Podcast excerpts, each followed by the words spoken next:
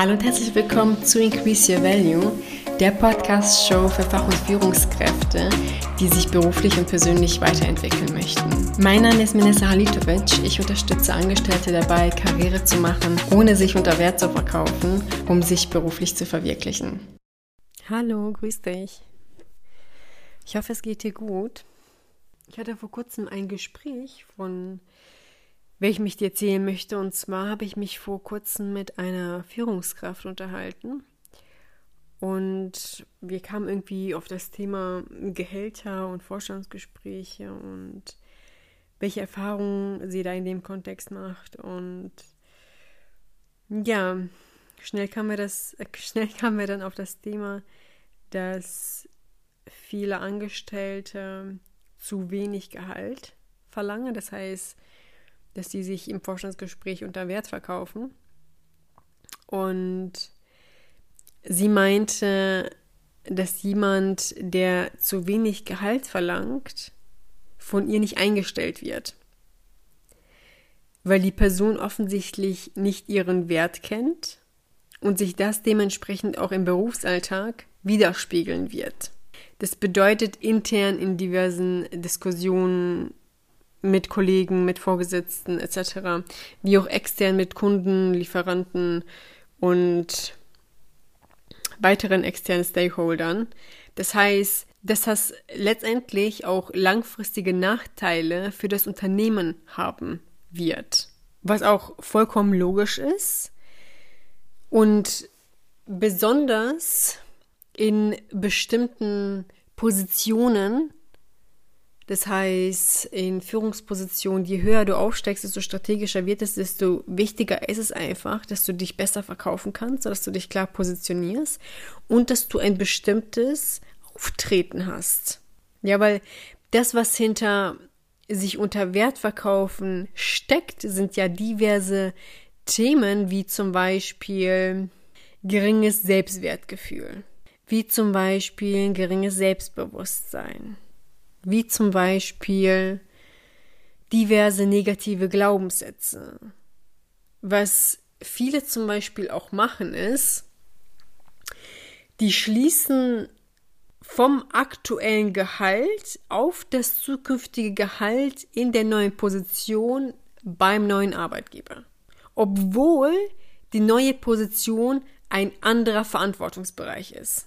Wenn es jetzt zum Beispiel eine Position auf einer höheren Ebene ist, machen viele einfach den Fehler, dass sie für das neue Gehalt vom aktuellen ausgehen und dann noch auch eine wahnsinnige Todessünde zu sagen, ja, aktuell verdiene ich so und so viel und für die neue Position stelle ich mir jetzt so und so viel vor. Und dieses neue Gehalt ist dann 2.000, 3.000 Euro nur mehr. Obwohl es ein komplett anderer Verantwortungsbereich ist. Das ist natürlich fatal. So, und die Betroffenen denken sich dann, ja, aber ich will ja realistisch bleiben und ähm, ja, ich, ich will nicht so viel verdienen, äh, also ich will, ich will nicht zu viel verlangen, ich will ähm, einfach mehr Verantwortung haben, ich will Spaß äh, am Job haben und äh, Geld, ja, ich brauche ja auch nicht mehr. Ja, aber genau darum geht es doch überhaupt gar nicht. Es geht nicht darum, wie viel du brauchst. Es geht darum, wie hoch dein Wert ist als Mitarbeiterin und was du dem Unternehmen letztendlich lieferst, welchen Mehrwert dein äh, zukünftiger Arbeitgeber von dir und deiner Arbeit hat. Ob du das Geld dann brauchst oder nicht, das sei mal dahingestellt. Du kannst den Rest, den du nicht brauchst, den kannst auch spenden.